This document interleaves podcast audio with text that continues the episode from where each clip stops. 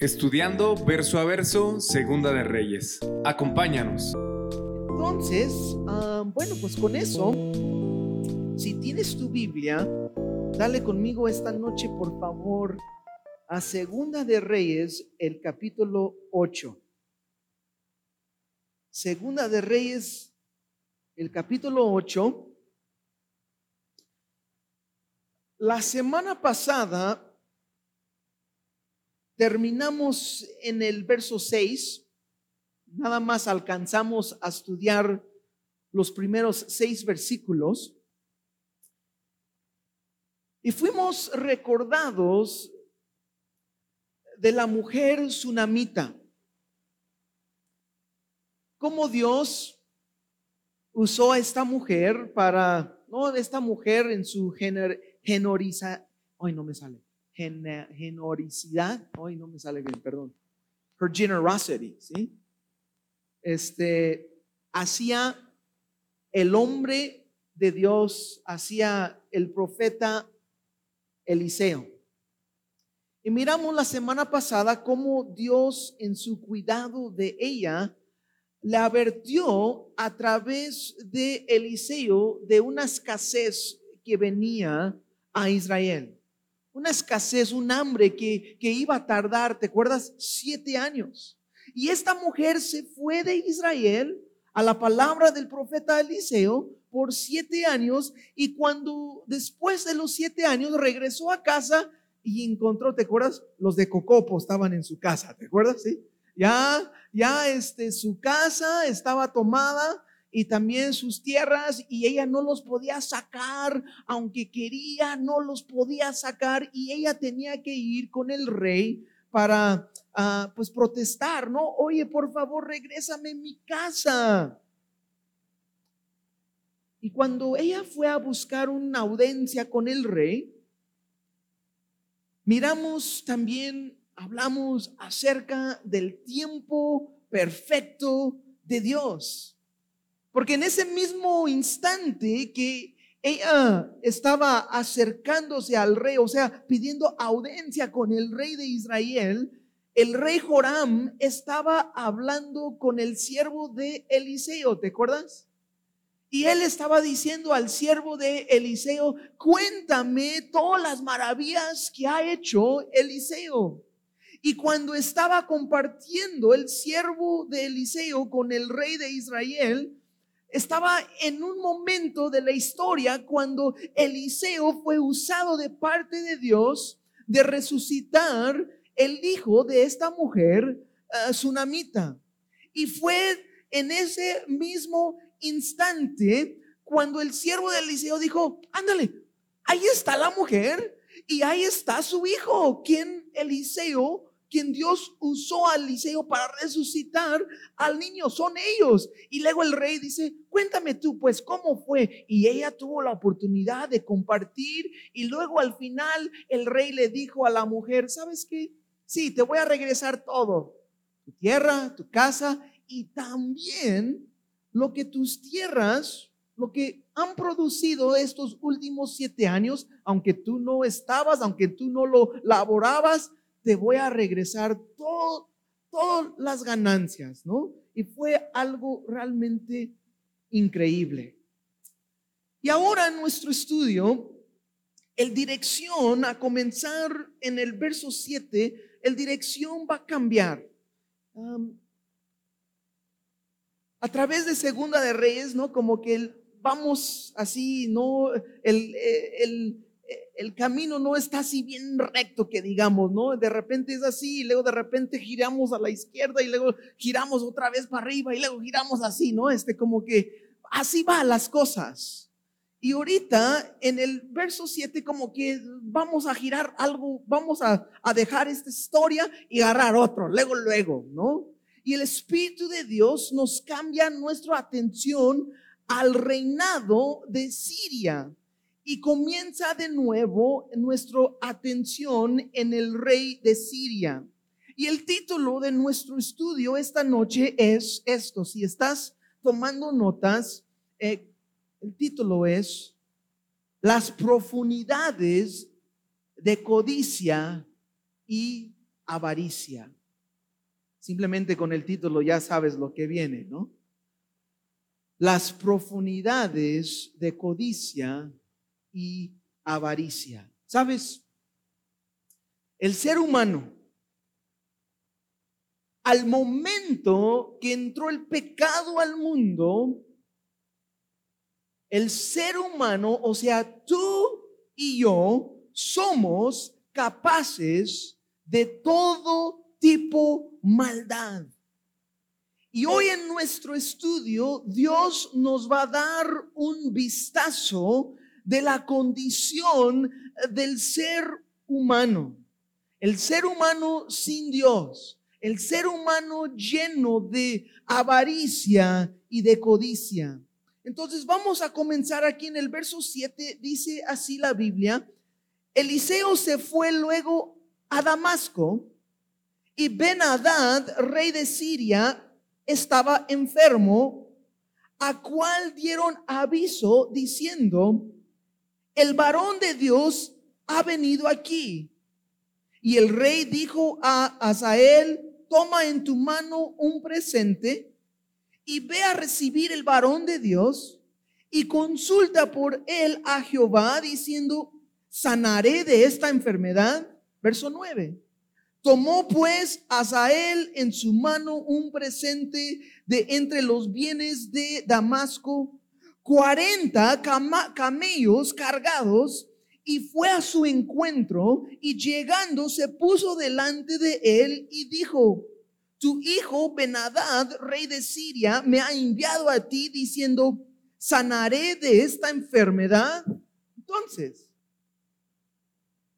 nos dice aquí comenzando en el verso 7, Eliseo, el hombre de Dios, el profeta de Dios, viaja a la ciudad de Damasco. La ciudad de Damasco es en este momento el capital de Siria y se encontraba más o menos como unos 250 kilómetros de Samaria, que era en este entonces el capital en el norte, o sea, en el reinado de Israel. Entonces, más o menos el viaje era como de un semana si andaban viajando como unos 30 kilómetros al día, ¿no? Más o menos. Entonces va, es un largo viaje, ¿no? una semana de viaje. Y no nos dice exactamente la Biblia por qué fue Eliseo a Damasco. Tal vez Eliseo tenía ganas de visitar al general Naimán, ¿te acuerdas? Su amigo, ¿no? El hombre que fue sanado de su lepra, que dijo, ya voy a servir nada más a Dios de Israel. Tal vez Eliseo dijo, quiero ir, quiero ver cómo está, quiero saludar al general. Pero sin duda alguno, damos cuenta que Dios tuvo un propósito. Y resulta que el rey de Siria, Benadad, en este momento cuando llega a, eh, a Damasco, el profeta de Dios, damos cuenta que Benadad, el rey de Siria, está enfermo. En los últimos capítulos hemos aprendido un poco acerca de este hombre Benadad, rey de Siria. Por ejemplo, a ver si lo digo bien, siempre no, esto también batallo con esta palabra, pero por ejemplo, era un hombre pagano. ¿Sí me salió bien? Ándale. A veces decía pagano, ¿no? No, pagano, sí, me salió bien, ¿verdad? Era un hombre pagano, idólatra. Y sabemos que también en este momento, Siria como nación tenía un ejército muy formidable. Y varias veces ellos atacaron a Israel. En este momento eh, los de Siria eran como un aguijón para los israelitas. Cada rato los estaba atacando. Y también sabemos que el rey Benadad sabía muy bien quién era Eliseo, el profeta de Dios, del Dios verdadero y sabía de sus obras que Dios hacía por medio de él. Obviamente se dio cuenta de la sanación de su general Naimán, Como Eliseo también no sabía de las decisiones militares, ¿te acuerdas? No, él quería ir a atacar a Israel y, y el profeta decía al rey de Israel, oye, no llegas a este momento porque los de Siria iban a estar. Y cada rato decía, ¿cómo es posible que no los puedo atacar, que no los puedo agarrar? Y luego uno de los siervos del rey de Benadad le dice, es porque Eliseo sabe todo, hasta sabe lo que tú dices en lo más secreto de su cuarto. ¿Te acuerdas? Y él enojado quería ir a mandar a, agarrar a Eliseo. ¿Y qué sucedió? No pudieron alcanzarlo no podían, más bien, no lo podían tomar, ¿no? Dios cuidó a Eliseo y es cuando Eliseo dijo, no, estaban rodeados por los, el ejército de Siria y hasta el siervo de Eliseo dijo, ¿qué vamos a hacer? Hay un ejército. Y Eliseo le dice, no te preocupes, son más que nosotros, son más los que están con nosotros de los que están con ellos. Y pidió, Dios, abre sus ojos. Y sus ojos fueron abiertos y vio fuegos hasta carros de fuego, carros de combate de fuego, ¿no? Ángeles del Señor, quien estaba cuidando a Eliseo. Entonces, Benedad, este rey de Siria, tenía algo, ¿no? Algo sabía. Y, y en este momento, Benedad está enfermo. Está enfermo. Y se da cuenta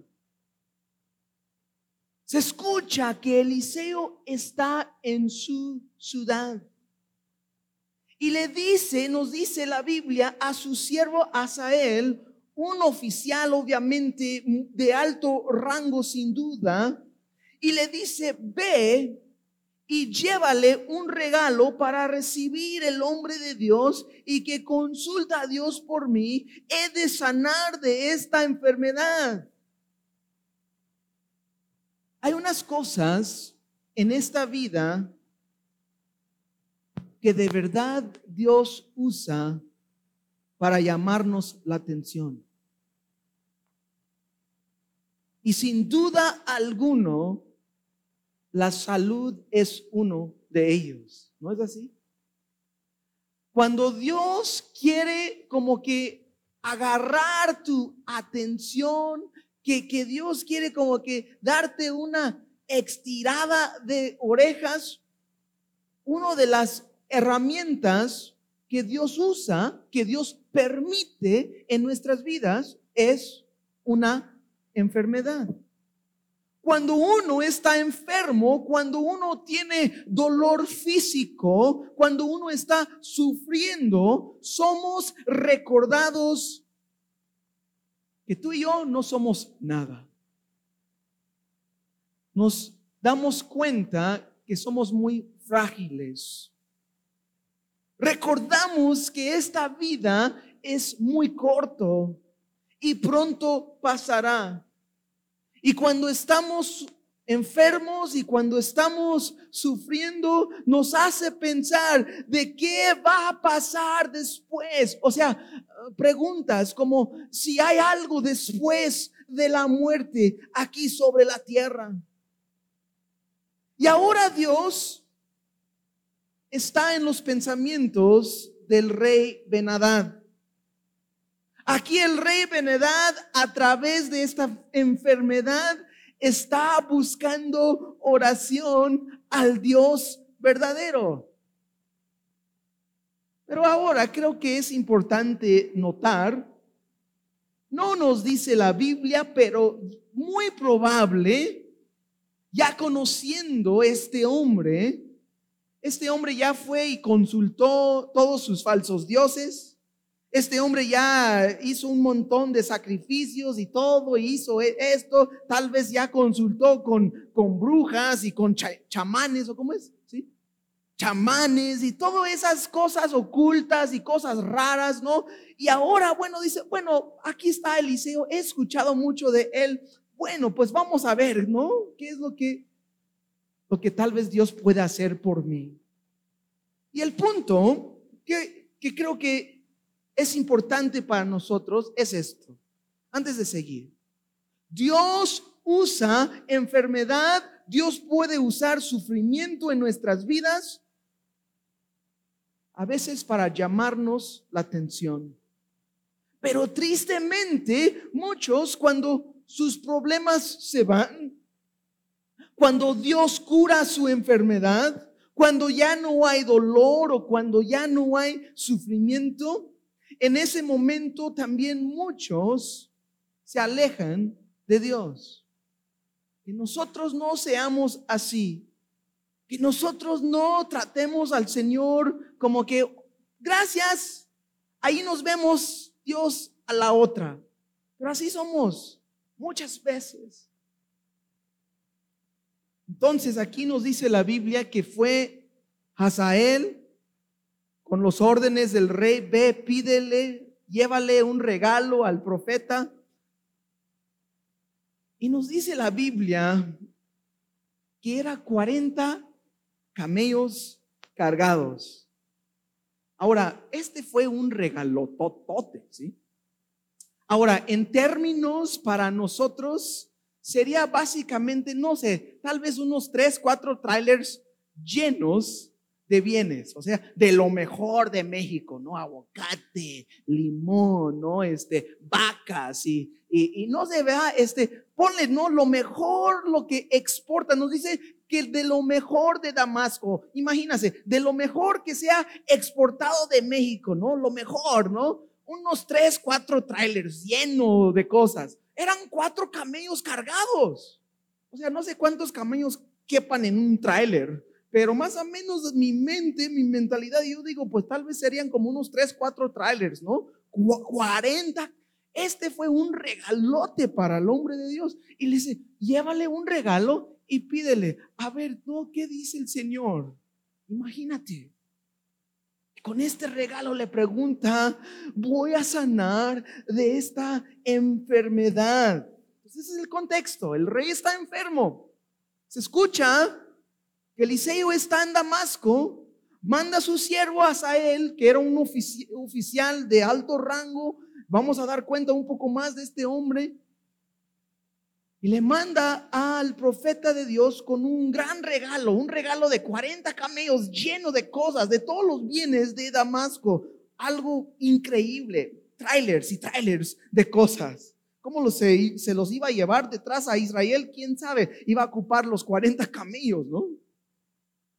Aquí está. Y llega, voy a sanar de esta enfermedad, dice el rey. Y luego verso 10 dice así, y Eliseo le dijo, ve, dile, seguramente sanarás. Sin embargo, Jehová me ha mostrado que él morirá ciertamente. Y el varón de Dios le miró fijamente y estuvo así hasta hacerlo rubiosizarse. ¿Cómo es? Ese mero. Y luego dice, luego lloró el varón de Dios. Verso 12. Entonces le dijo a Sael, ¿por qué llora mi Señor? Y él respondió, porque sé el mal que harás a los hijos de Israel, a sus fortalezas pegarás fuego, a sus jóvenes matarás a espada y extraerás a sus niños y abrirás el vientre a sus mujeres que estén encintas. O sea, la respuesta de Eliseo es sí y no. O sea, dile a tu Señor que seguramente vivirá. O sea, no iba a morir por la enfermedad sí iba a sanar de su enfermedad, pero sin embargo, Eliseo dice a Asael, Dios me ha mostrado que el rey Benadad ciertamente va a morir. Y luego se pone como que medio raro ah, la situación, medio extreme. Eliseo, el profeta de Dios, nos dice que comienza a fijar, o sea, mantener su, su mirada sobre Asael hasta que Asael se sintió muy incómodo. Eh, otra traducción dice hasta que él se puso avergonzado. Aquí, ¿no? Eh, eh, en, en el hebreo, la idea es hasta que se puso colorado, ¿sí? Se, se, se puso eh, nomás así, no, no, no, tal vez eran unos dos, tres, cinco minutos, nomás estaba viéndole, con unos ojos así viéndole. Y de repente no, nadie dice nada. ¿Has estado en una situación así? Como que estás ahí y luego de repente ya no nadie está platicando y nomás te están quedando viendo y luego, pues, ¿qué están viendo? ¿Qué, qué, qué sucede aquí? ¿No te ha pasado? ¿No? Y luego después, yo sí, yo, yo sí, cuando me pongo avergonzado así, sí me pongo chapotote. ¿Cómo es este?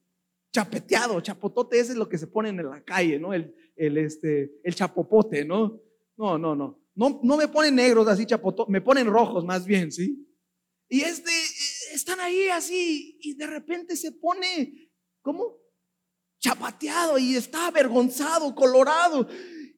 Y luego el profeta de Dios comienza a llorar y está llore y llore y llore. Dios le dio una visión del futuro, de qué es lo que iba a pasar y está llorando. Y Asael pregunta, así colorado, ¿por qué lloras, mi Señor? Y Eliseo recibió de parte de Dios una visión, lo que este hombre, Asael, en el futuro iba a hacer a su pueblo, a Israel. Y el corazón de Eliseo de ver esta visión estaba quebrantado. Eliseo vio cómo las ciudades estaban siendo quemados. Eliseo vio cómo los jóvenes de Israel iban a ser matados a espada.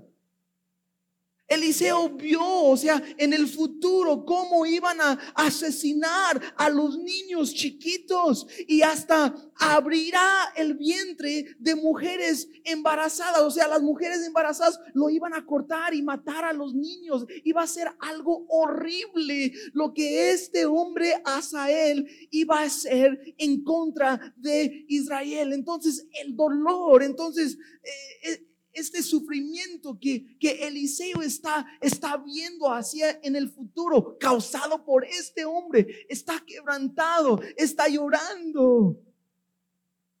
Y luego en el verso 13, Asael dice, responde así y dice, y Asael dijo, pues, ¿qué es tu siervo? ¿Este perro para que haga tan grandes cosas? Y respondió Eliseo, Jehová me ha mostrado que tú serás rey de Siria. Asael ahora toma como que como que se ofende. Como dice, yo soy un perro para hacer esto. ¿Cómo? ¿Qué es esto? ¿Cómo puede ser posible? ¿No? Eh, y está como que tomando un papel como él es inocente, como, como que todo esto fuera imposible para él actuar así. Pero el hombre, muy importante, el hombre sin Dios es capaz de hacer tanto maldad, tanto maldad. Todos nosotros hemos escuchado de Hitler y de la guerra mundial 2 Hemos escuchado cómo Hitler mató alrededor de 6 millones de judíos.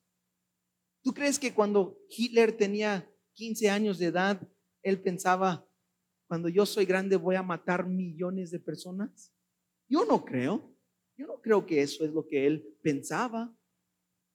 Pero el punto es, la maldad que hay en el corazón del ser humano, ten mucho cuidado.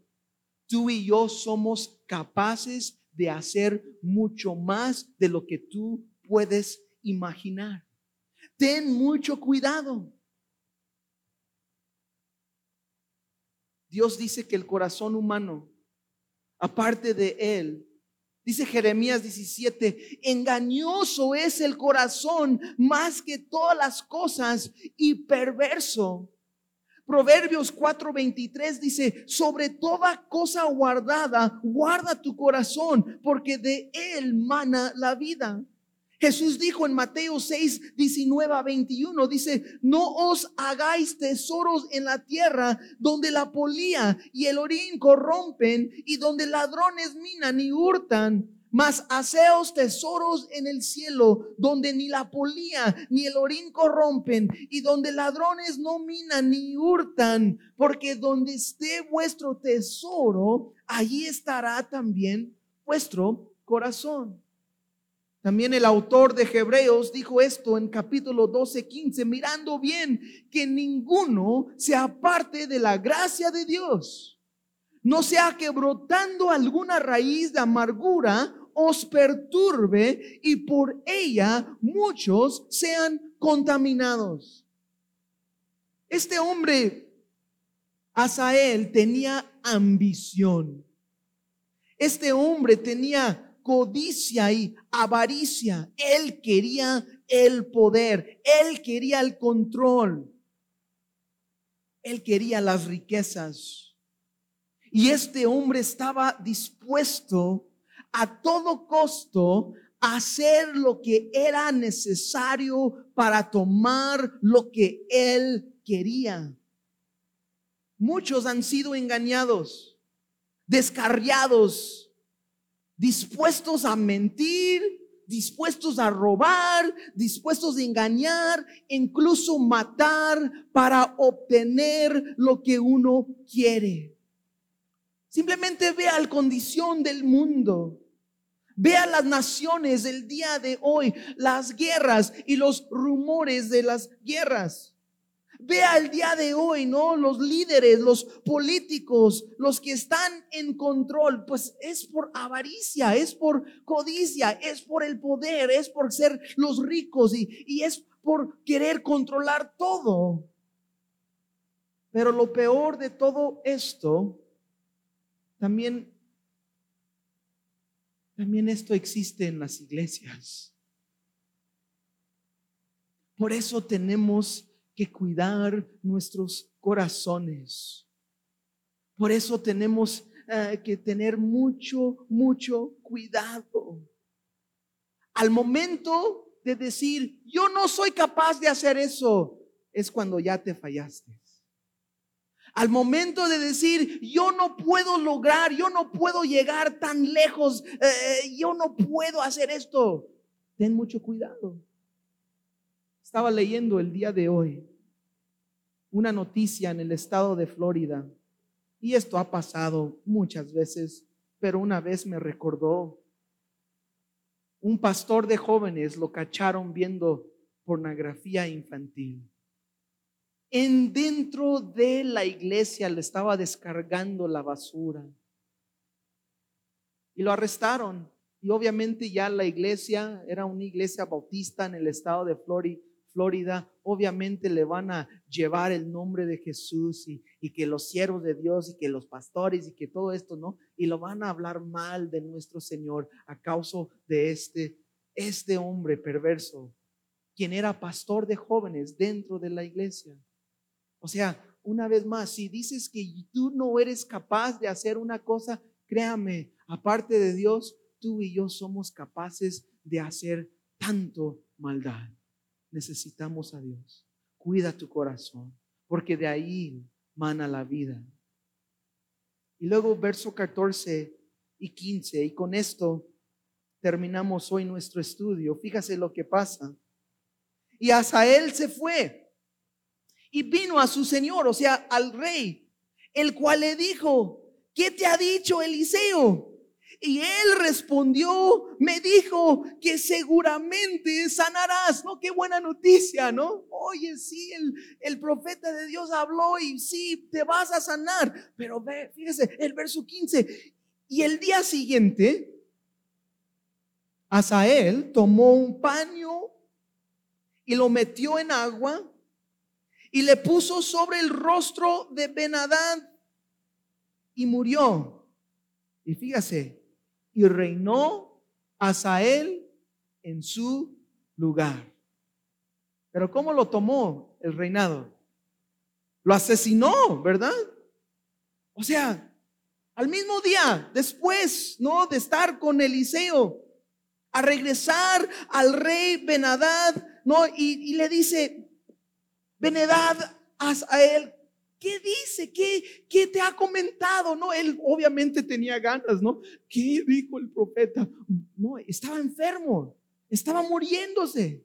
Y esta enfermedad hasta lo llevó a buscar oración del profeta de Dios. Y, y sabes, él dijo, oye, mi rey, Eliseo dijo que seguramente sanarás. O sea, todo va a estar bien, mi rey, todo va a estar chido, Juan. ¿Sí? Pero por dentro, Asael era un hombre traicionero.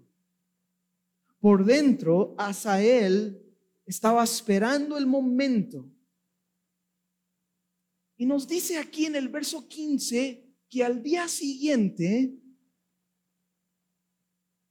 él mató al rey. ¿Qué pasó? ¿Por qué el día siguiente? Esto es lo que yo pienso, ¿ok? Eso es lo que yo pienso. El día siguiente, ¿por qué? Porque el día siguiente el rey se levantó y ya estaba bien. Dios lo sanó de su enfermedad. Porque ¿qué dijo Eliseo? Ciertamente vas a sanar de tu enfermedad, pero te vas a morir por otra causa, no por la enfermedad, sino algo más. Entonces el rey se despertó el siguiente día fresco, bonito, listo, vamos a darle. Y este Asael dijo, no, no, no, no, yo tengo, no, estaba esperando. ¿Sabes lo que esperaba Asael? Esperaba que se moría solito de su enfermedad. Es lo que quería. No, que se muere solo y yo lo voy a tomar las rindas y yo voy a hacer lo que quiero. Pero pues mejor que se muere solo, ¿no? Que yo no meto manos. Pero al día siguiente de ver que ya estaba bien, dijo, no, no, ya no puedo esperar más. No, este ya va a aguantar otros 30 años, ¿no? Ya no puedo esperar más. Y nos dice la Biblia, toma un trapo y no puede ser un trapito de esos chiquitos que se lavan el piel, tenía que haber sido como un toalla grande, algo así, ¿no?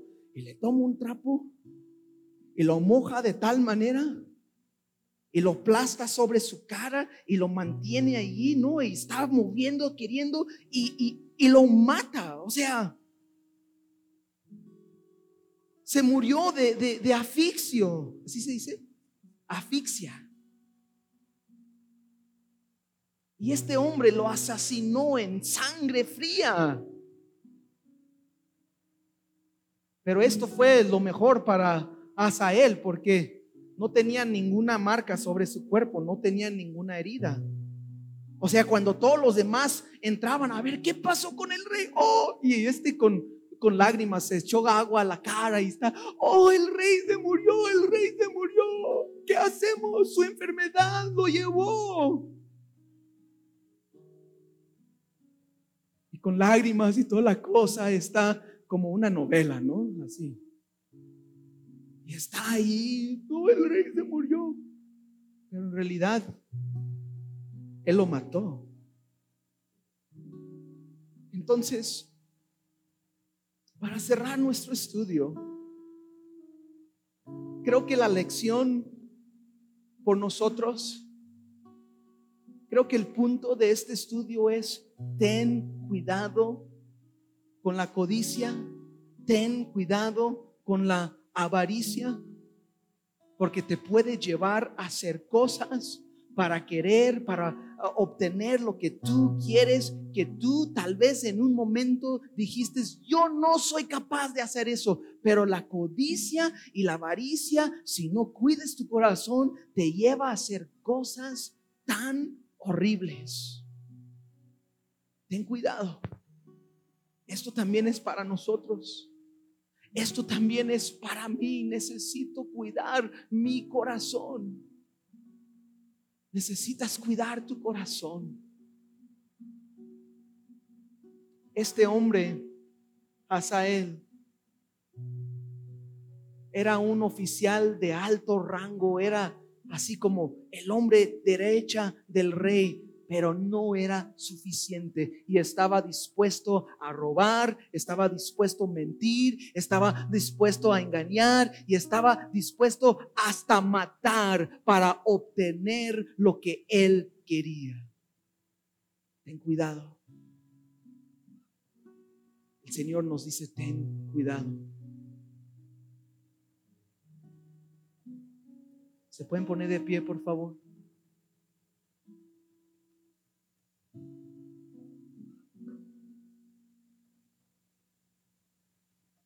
Señor, a veces cuando estudiamos tu palabra no es así algo tan bonito. Señor, tal vez no nos hace que el piel se levanta y que se siente bien bonito. Pero la verdad, Señor, es que es necesario escuchar. Señor, que nosotros, aparte de ti, Señor, de verdad somos capaces de hacer tanto maldad. Y Señor, mi corazón clama. Mi alma clama a ti, Señor, en esta noche. Señor, guarda nuestros corazones. Señor, que hagamos el bien y no el mal.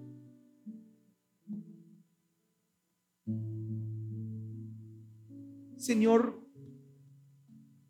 que podemos analizar los motivos que hay en nuestros corazones. Señor, los motivos de por qué hacemos lo que hacemos.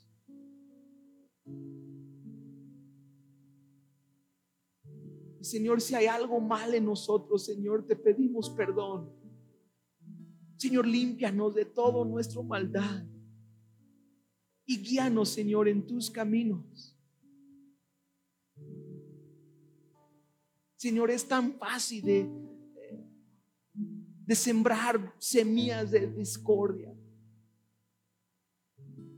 Señor, es tan fácil que una semilla de amargura crezca en nuestros corazones y comienza a, envenenar a los demás. Señor, cuídanos, cuida nuestra iglesia. Cuida cada familia, Señor. El enemigo eh, anda como un león rugiente buscando a quien él puede devorar.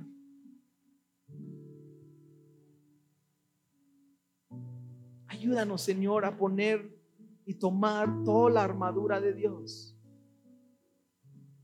para estar firme en el día malo. Te necesitamos, Señor. Gracias por este tiempo, gracias por tu palabra que habla en nuestras vidas.